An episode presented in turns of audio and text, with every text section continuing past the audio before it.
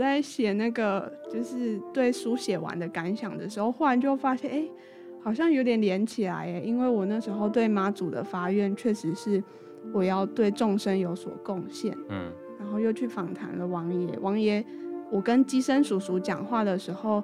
王爷跟我说：“哎，你要好好做你的报告。虽然我在写一本书，可是他说这是报告，所以我觉得他有点像是我的人间观察那个王爷呢是在屏东长治安灵宫的南天李府三千岁。嗯，好，那这个报告是妈祖说要写的。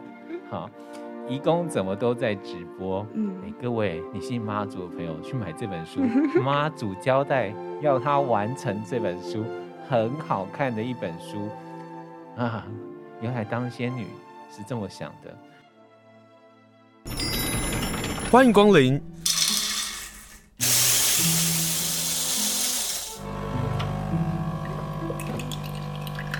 今天的盛情款待，请享用。今天要跟大家来分享一本好书。今天要跟大家分享是由木马文化所出版的书，书名很有意思哦。书名叫做《移工怎么都在直播》。我必须说实话啊，那时候我在书店看到这本书的时候，我真的搞不懂这个书名到底是什么意思。就是我们人哦，总有一些的定见啊，就觉得直播好像就是给网红的啦，或者给年轻人的啦。那对于这些义工们，他们怎么会做直播呢？也因此，我就对这本书感到好奇。今天访问的是这本书的作者江婉琪。Hello，婉琪好。Hello，各位听众朋友，大家好。什么样的机缘啊，让你想要写这本书啊？嗯，其实就是对义工们为什么都在直播的好奇。嗯哼，嗯，所以你你你是什么样的机缘看到说他们有在做直播？嗯呃，其实我是二零一五年上台北读大学，然后那个时候我就开始在台北有交到一些印尼看护的朋友，然后每个礼拜天到台北车站大厅的时候，其实我就很常很习惯看到大家没有什么事情都在直播，例如我可能跟朋友一起围圈圈吃饭，然后我也会把我的直播开起来放在旁边一直放，或者是。呃，坐公车的时候，有一些看护，他周日的时候也会出现在公车或者是捷运上。对，然后也很常看到大家就一直直播自己在做捷运，或者是直播自己在走路。嗯，奇怪，我们也碰到义工，我也在台北车站进出过，嗯、我却没有 发现我在做直播。嗯，这几年其实比较少了，但是我记得，呃，刚开始在观察这个义工为什么都在直播的。那那几年，还有我刚上台北的那几年，嗯，就是几乎我每五个人就有两三个人在台北车站看到他们都在直播，所以我就觉得这个现象很有趣。可是那个时候，其实我刚开始我知道大家都有这个现象。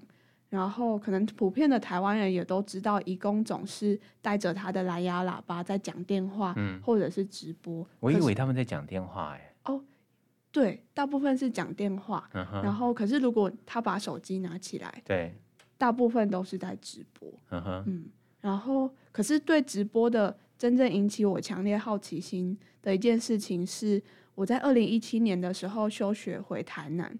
然后那时候有一位我的台湾朋友，他叫德轩，他现在去印尼当台干了。然后那时候他还没有上交换，就是他那时候他还没有上大学，可是他也对印尼很感兴趣。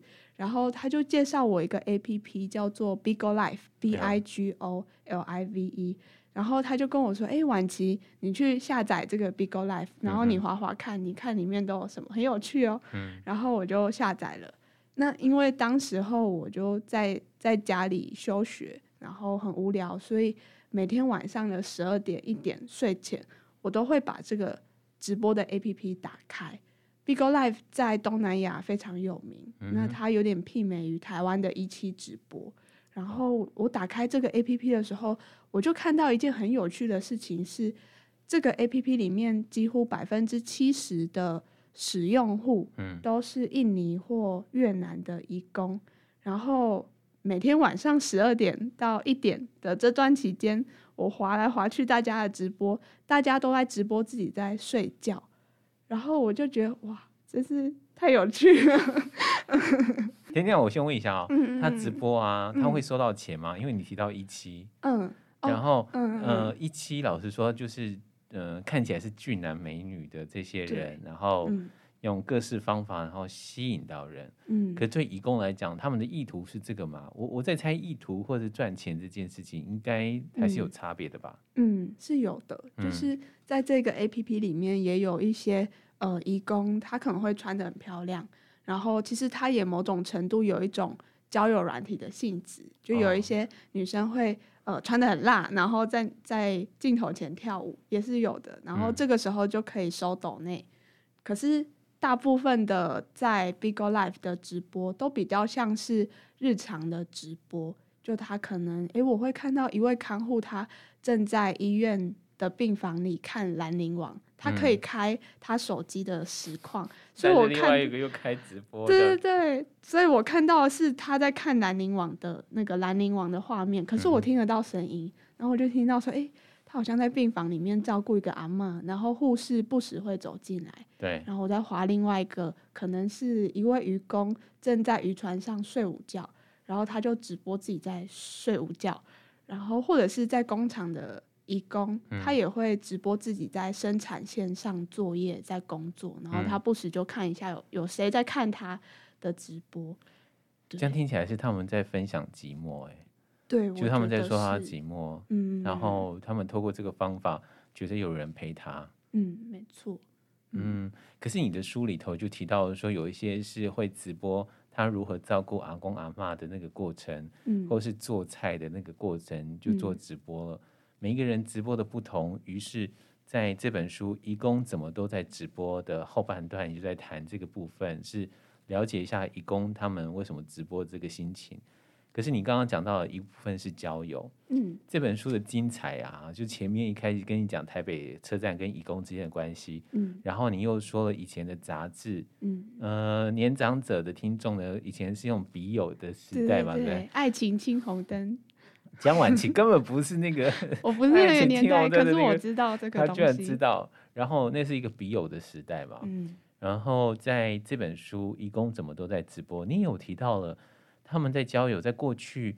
我们在还没有网络这么兴盛的情况之下，他们也有交笔友哎，嗯，没错，就是也有自己的杂志跟自己的刊物，嗯，这整个整理的过程上，其实对你来讲也是一个很耗时、很耗工的调查的工作吧？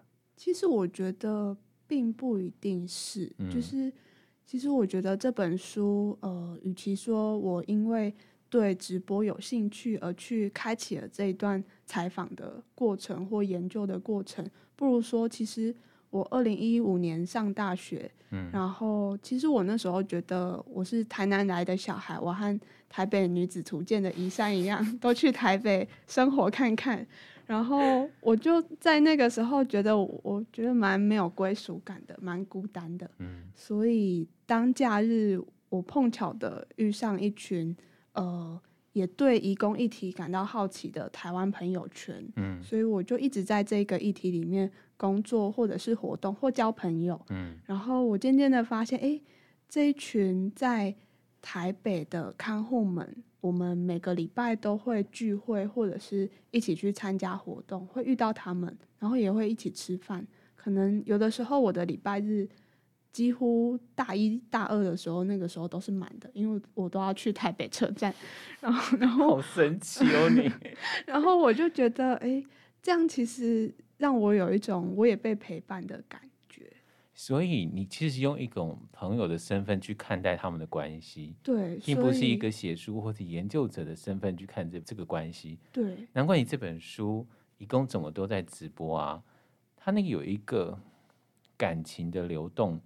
你的文笔跟你的想法当中，会有一个与他们一起在一个角度，或者是一起去看待他们的人生故事，嗯、这样的一种，我我觉得是一种温暖。嗯，那这书啊，我我特别要提一下江晚琪，他很年轻，因为我看到你的作者栏，我想所有人都看到你作者栏是会感到好奇的哈。一方面，你刚刚说二零一五年开始接触了东南亚的移工嘛，嗯，然后对于移民的议题有兴趣，嗯，所以当之前发生台北火车站，呃，人民对于台北火车站跟移工之间那个关系，嗯，不同的意见的时候，你怎么看？因为你一开始就写台北火车站跟移工的关系，嗯，有人想要驱走他们，有人认为他们影响到台湾的形象，嗯，你你自己跟朋友们怎么看这个事？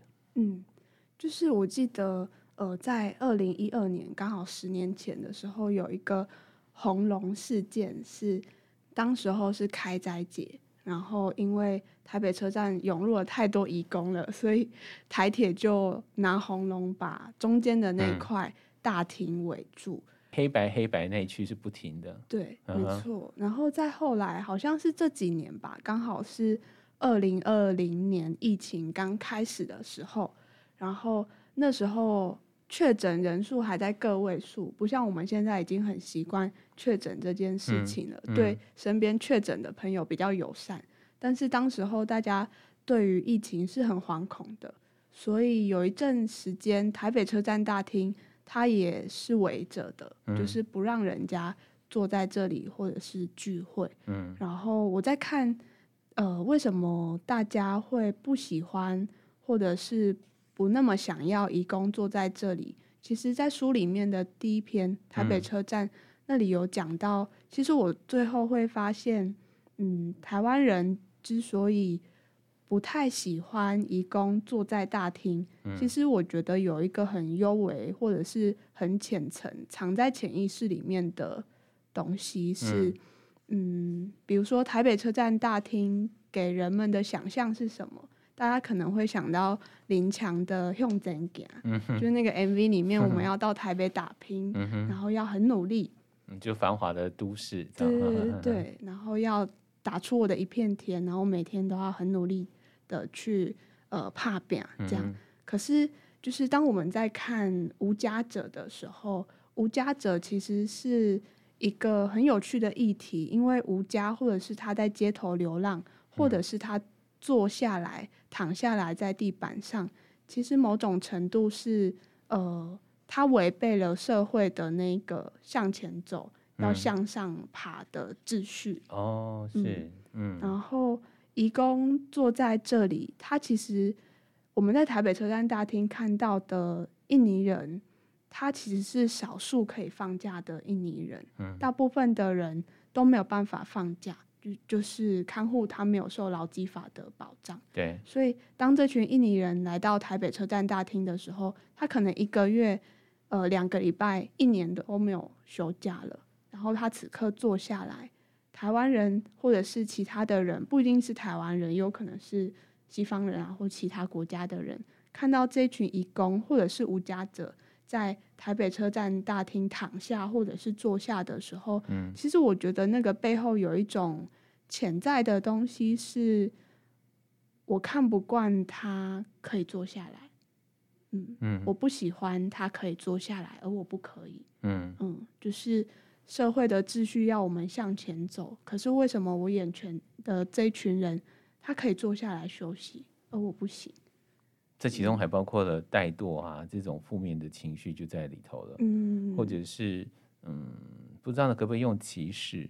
但是您刚刚提到的就是他可以坐下来，而我不可以。嗯，而我却必须要还要必须那么的努力。对，可是我的努力是真的获得了什么样的？报仇吗？嗯，那这也是一个这本书很深刻的东西哦。江婉琪呢，他说，其实我们的身体是自由的。嗯，对于坐下来，他说，台北车站就像是这样的生命路口，人们来到这里，再回头看见过往的自己的时候，感知生命里的困惑。嗯，这也是阅读一本好书的原因哦。就是当我们看到这么多的新闻事件，当我们看到有这么多的不同的意见的时候，我们有没有可能看到我们自己内心生命里的的困惑？今天呢，就是跟大家来分享木马文化所出版的这本书《义工怎么都在直播》，江晚琪所写的书。这本书非常好看哦。呃，虽然呢，我一定要提醒大家说，仅与这本书的页数达到三百多页，但我想很多人对你的好奇呢，还有第二点。就是你是台南鹿耳门天后宫妈祖钦点的仙女哦，是，这怎么来的啊？这个其实是就是其实是我对呃仙女选拔比赛这件事情感到非常的好奇和有兴趣。你真的是怪怪少女，对移工有兴趣，对台北车站的现象有兴趣，嗯、然后对于仙女也有兴趣，嗯。嗯就是那个时候是二零二零一八年的下半年，uh huh. 然后我忽然就在一个那个金曲奖还是金钟奖的呃插画设计师的专访里面看到，哎，有一个艺术家，呃，他他曾经去参加过鹿耳门天后宫的仙女选拔比赛，然后成为了仙女。奇怪了，但我们都看了那个小小的短片。可是唯独我们就是漏了这个，好吧？这是上面教你看到的哈。嗯、然后呢，然后呢？然后我就看到那个台南鹿耳门天后宫有仙女选拔比赛的关键字，我就去查。然后哎，真的让我查到了，原来就是我家在台南的关庙。哦。然后呃，台南鹿耳门天后宫在台南的安南区。然后原来那间鹿耳门天后宫每年底都会有仙女选拔比赛。对。然后。这个仙女比选拔比赛是要用跋杯的，就是你跋杯的次数要够多，你才能成为仙女。还有凤仙，就是前六名当选仙女，然后后六名当选凤仙这样。然后我就对这个比赛非常的有兴趣。其实我不是自己想要去选，因为我对这个比赛很有兴趣，可是我又觉得我自己。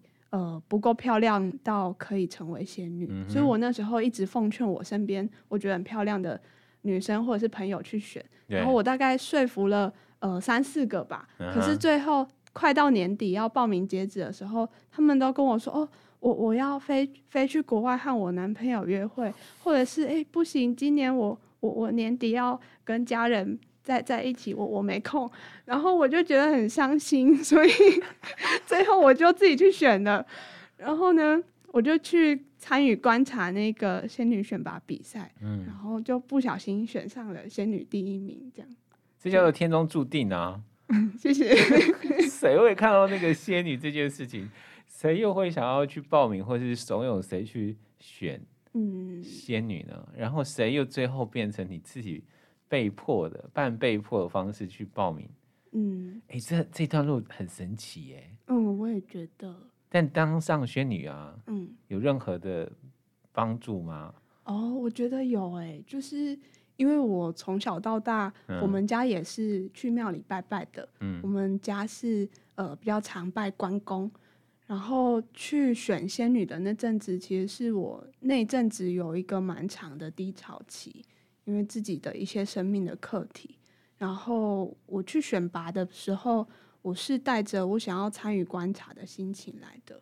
可是我也一面在宝贝的时候，我觉得我需要在我的心中维持一种意念，那种意念是我我要就是你要成为仙女，不是不能是我要成为仙女，就是我那阵子就看了一些圣严法师他。讲的话和文章，然后我那时候好像想要在心中维持一种善良的念，就是我不能贪，然后也不能太过自满，然后我要谦卑，或者是我那时候就很认真的向妈祖发愿说，呃，妈祖娘娘，如果让我选上仙女，就是呃，她可能是你对我的一个肯定。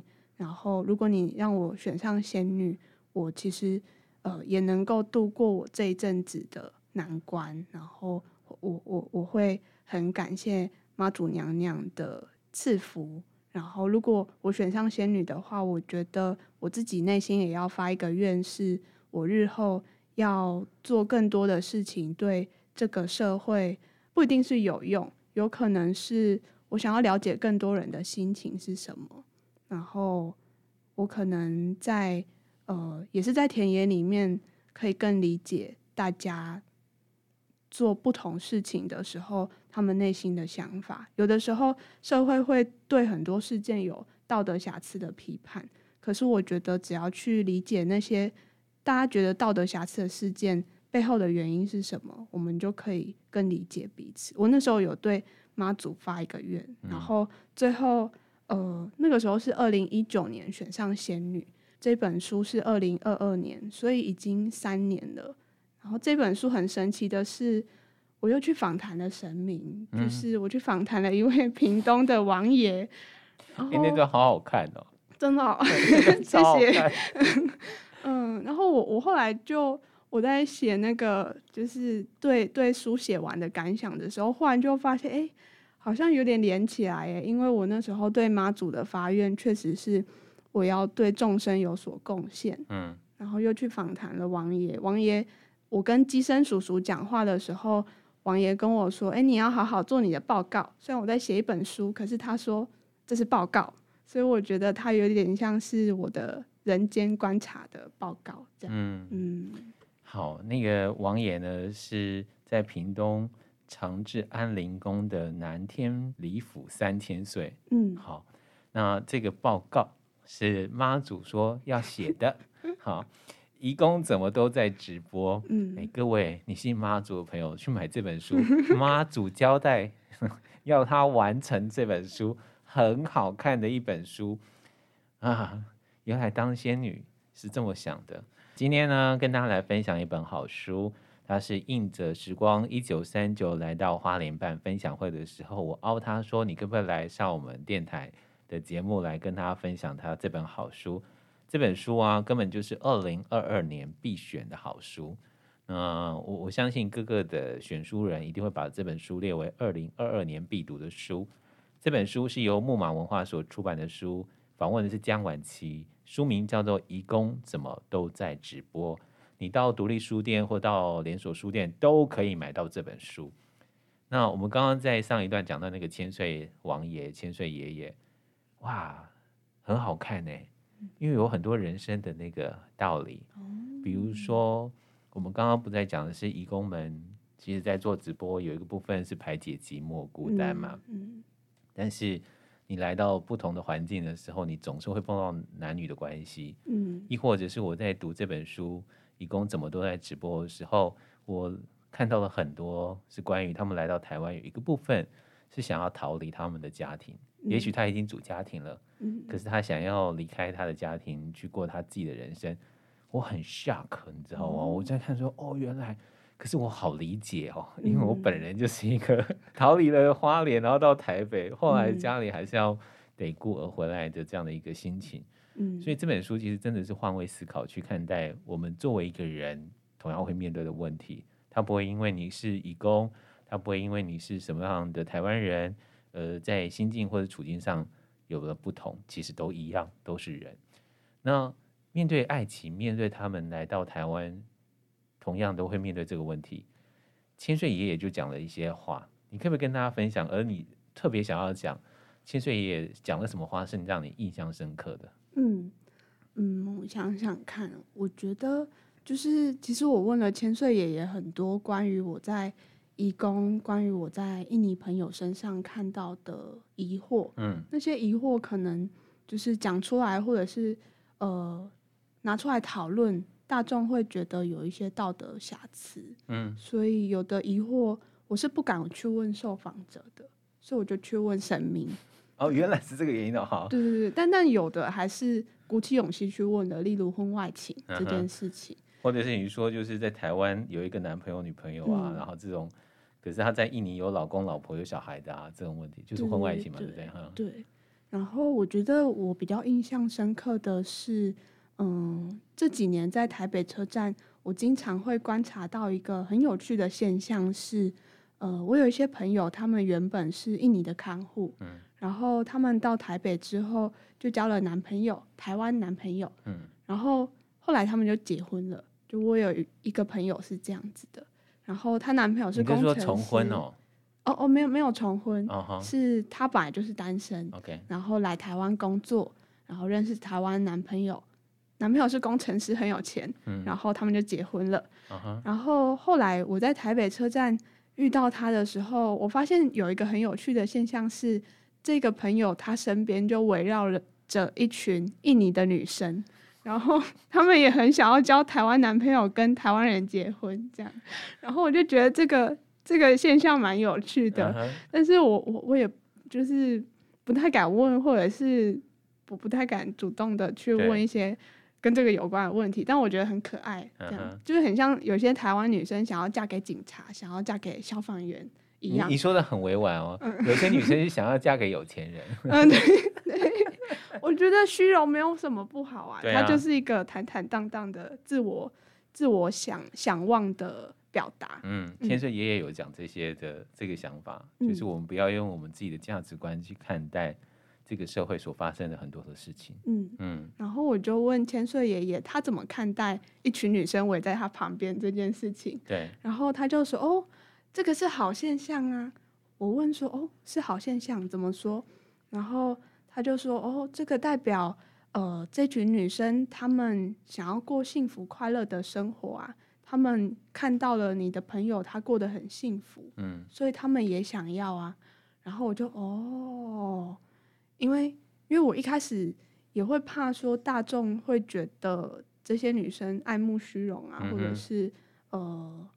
有点像是台湾人在在在批评说有些 CCR 的女生吧，这样这样的感觉。可是千岁爷爷的他的其实很多回答都是让我有另外一个角度去思考很多的事件。嗯嗯，千岁爷爷说他们就换一个环境啊，寻找更好的生活条件。嗯，很棒哎。嗯，我记得他是说好像是。情感的需求需要安慰，需要慰藉。对，嗯，对，然后包括连巫师啊，嗯，对对对，我就对这个很感兴趣。我是，你知道我最开心的事情是，你说千岁爷爷，你的本名叫南天李府三千岁。那你什么时候出生的啊？嗯，千岁爷爷说这个不能透露。没错。然后你居然还问说，你觉得你是一个什么样个性的人啊？千岁爷爷就说，神明都是大慈大悲的。你知道我就是这两段话，那我就继续看下去。我说这在胡闹什么啊？然后越看就觉得，啊，我真的很谢谢你写这件事情，因为我们人生活在这个社会上啊，其实贴了太多太多的标签，嗯，贴给我们自己。但也同样的贴给别人非常非常多的标签，嗯，可是这个标签其实去障碍了、阻碍了我们去认识一个人，或者是去谅解一个人。那这里头，呃，千岁爷爷所说的话真的很适合大家能够看一看，嗯。可是在这本《义工怎么都在直播》里头，有满满满满很多人的故事，包括了花东的原住民。但我很想要先跟你聊的部分是那个我我最喜欢的故事。莲池潭的女义工，嗯，她喜欢唱卡拉 OK，嗯，然后她的老板就每一天在呃饭后中午饭后的时候，就让她出去放风一个小时，她就骑着单车，然后飞奔的到莲池塘唱卡拉 OK，唱什么歌呢？台语歌，好有画面的故事，我好喜欢这故事哦。嗯呃，可不可以跟大家来谈谈这样的一个故事？然后你把这个故事写进来，其实一定有你自己的意思。嗯嗯嗯，我觉得，嗯、呃，他这个人很有趣，他叫做吴咪。对。然后就是吴咪，其实我在访谈他的时候，我一直觉得他是一个会会去创造一个自己的外表，或者是外在的形象、外在的角色的一个人。嗯。因为当我聊起，诶，他过去，呃，在印尼的生活啊，为什么来台湾的时候，或者是他聊到一些挫折的时候，他会按一下暂停键，说：“哦，妹妹，这个我们可以不要讲吗？我想要讲我光明的部分，因为我们人生就是要往好的地方看。可是他还是会跟我讲说：哦，我经历了什么事情，所以我再也不想要相信男生这样这样的话。Uh huh. 然后就是我觉得这个人。这非常有趣，因为他去莲池潭唱莲池潭唱台语卡拉 OK 的时候，他会趁着他没有唱歌的时候，呃，阿飞在唱歌，然后他就走到角落，对着莲池潭去大喊：“我一定要成功！”嗯，嗯，对你有写是有有你有写到，嗯，对他很像是一个八点档的人物，然后吴明也是一个很有趣的人，因为他。他想要成为一个不一样的外劳。嗯、我问他说：“诶，那不一样的外劳是什么样的外劳？他就说哦，一般的外劳就是假日的时候跟朋友聚会啊，吃吃饭，然后唱唱歌，很快乐这样。嗯，然后这样没有什么不好。可是我想要变得不一样，让让人家看见我，所以他很努力的在学台语歌，然后唱台语歌，喜欢到他也自己去报名很多南部的地方的台语歌唱比赛。对，嗯，像是呃，我阿妈她每天都在看电视，她会看一些地方的电台的 call in 节目，嗯、然后吴咪就很常上这种节目，对，那她会自己去联络这个节目，或者是有哪里有机会就去上这些台语的歌唱的节目和比赛。他就这种大大小小就上去唱，可是你书里头说他一开始其实没唱的那么好。嗯，对，就是他其实一开始是自学的，嗯。因为他发现他原本照顾的阿嬷，阿嬷很喜欢听台语歌，嗯，所以他就学学看，然后唱给阿嬷看，这样阿嬷就很开心。但是，呃，有一次他第一次去莲池潭的时候，他就发现，哎，这里有卡拉 OK，那我是不是也可以唱啊？所以他第一次不敢去，第二次就默默的站在旁边，跟退休的那些阿伯们说：“哎，阿伯，我可以唱一首吗？”嗯，然后阿伯就有点。惊呆的问他说：“哎、欸，你你你不是印尼的吗？啊，你会唱我们台语歌哦？”然后他说：“哦，会啊，我我唱唱看。嗯”然后他一唱之后，阿伯就哇，这个、惊为天人，这个这个妹妹北拜哦，这样。然后后来我们一直去莲池潭唱卡拉 OK，后来他不都不用付钱，都是阿贝帮他付那个那个歌唱的那个钱，对对对，都是阿贝投币点他唱歌。然后吴咪他自己有一个歌本，他写了一百多首歌的那个点唱机号码标注在里面，然后里面几乎都是男生唱的歌，因为都是阿贝比较多在点那歌，然后他还要标注那个他要升什么 key，因为男 key 太低了。对，这本书啊，我在看这段的时候觉得太有意思了。你刚刚是想说？女生唱男 key，然后怎么样怎么怎么调？嗯、我就很好奇，说阿公他们会挑什么歌？嗯、如果有一天吴咪啊，嗯、因为换工的关系来到华东，嗯、他可能会跟着要学的是日文歌，哦，哦，这就是另外一个地方的不同，嗯、这很好玩哦。但同样的，你在谈呃这些义工的生活的时候，他们所照顾的人是各式都有，包括了原住民。嗯、呃，你用了一个角度去看阿美族原住民跟移工那个关系。非常非常贴切，因为每个人其实都是移工。你，什么样的机缘让你到台东都兰、到花东看到这样的一个？我我觉得那是一个时空的转换。可是我们的关系或者是我们的身份，其实都是义工。嗯嗯，嗯对，那个契机其实是呃，这本书也写了在都兰部落里的看护跟阿美族的关系。嗯、然后之所以会。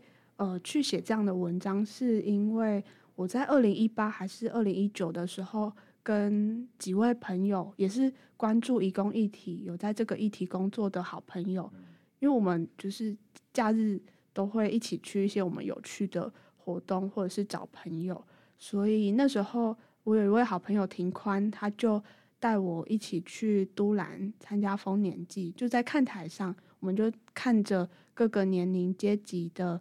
呃，叔叔或哥哥在活动，在跳舞，然后我们在看台上，很多观众就围在旁边。然后忽然有一件事情非常的神奇，是我们站着，然后身旁就忽然来了一大群印尼看护，然后他们就、嗯、他们就拿着炸鸡、可乐、薯条，在这边围围一群在看，然后我们就觉得非常有趣，所以用印尼文去打散他们。然后后来一聊才知道，哦，他们都是一群在都兰工作的印尼看护。然后我们就认识了其中一位看护，他叫 Mini。Mini 现在他其实已经转换雇主到北南去工作了。可是那时候 Mini 他的雇主叫做小花，小花她是一位舞蹈老师。然后 Mini 就邀我们去小花家一起吃饭，这样。呃，我们坐下来吃饭之后，Mini 就邀了几乎所有的都兰的看护都到了这里一起吃饭。然后我就对那个时候这种画面非常的印象深刻，因为那时候是丰年祭，然后穿族服的年轻人或长者来来去去，然后中间我们忽然就在马路上有一群印尼人和我们几位台湾人就坐着，很自在的在吃东西。嗯，那时候就有一位也穿族服的呃男生阿美族青年就走过来说：“哦，你们是拉印尼？拉是那个。”都兰的阶级的阶层，对因为苏明恩有教我们。对，然后当他说拉印尼的时候，我就觉得非常有趣，就是都兰的看护在这里好像，呃，好像跟台北的看护不太一样。嗯，跟我过往在台北观察到的看护的日常生活是很不同的，所以我就很好奇都兰。印尼看护跟阿美族的关系是什么？嗯，然后彼此的社群有着什么样的关联？然后后来也是因为要写这本书，所以我才终于有机会去讨论这个问题，又回去都兰做田野。那我最后发现，哎，Mini 已经去呃卑南了，嗯，可是还是有一群我们之前有看过，只。只见过一面，可是他还是很记得我的看护们在那边。因为你不是原住民，一看就是哦，外面的哦，认得认得认得。对对对，还会讲印尼文的台湾妹妹，就就很很让人家印象深刻这样。然后我又回去找他们，嗯、所以我我跟朋友庭宽回去找他们的时候，我们就发现，哎。都兰有一群印尼看护，他们彼此都是邻居，所以其实不像台北一样，呃，我可能一个月放假一次，我才能去台北车站找朋友。他们随时或者是呃没有工作的时候，就可以走去邻居家的看护那边坐着聊天。对，嗯，这个是都市见不到的。嗯，嗯都市的移工。乡下的渔工，嗯，他们所身处的环境也跟着不同，嗯，而当原住民跟移工相遇的时候，你在书上说，在当今台湾跑远洋的渔工几乎都是来自东南亚，之前以前的远洋渔工很多都是阿美族，而你从中发现阿美族人过去到远方工作的经历，在都兰小村庄牵系了移工跟阿美族生命的相似跟交叠。嗯，今天就跟大家来分享这本好书，由木马文化所出版的书。希望大家都能够听完今天的访问，你觉得有兴趣，记得到书店买下这本书，好好的读。我们可以用同理心去看待各式不一样的人，其实我们都一样，都是人。今天分享就这本书，江婉琪所写的书《移工怎么都在直播》。谢谢婉琪接受访问，谢谢，谢谢。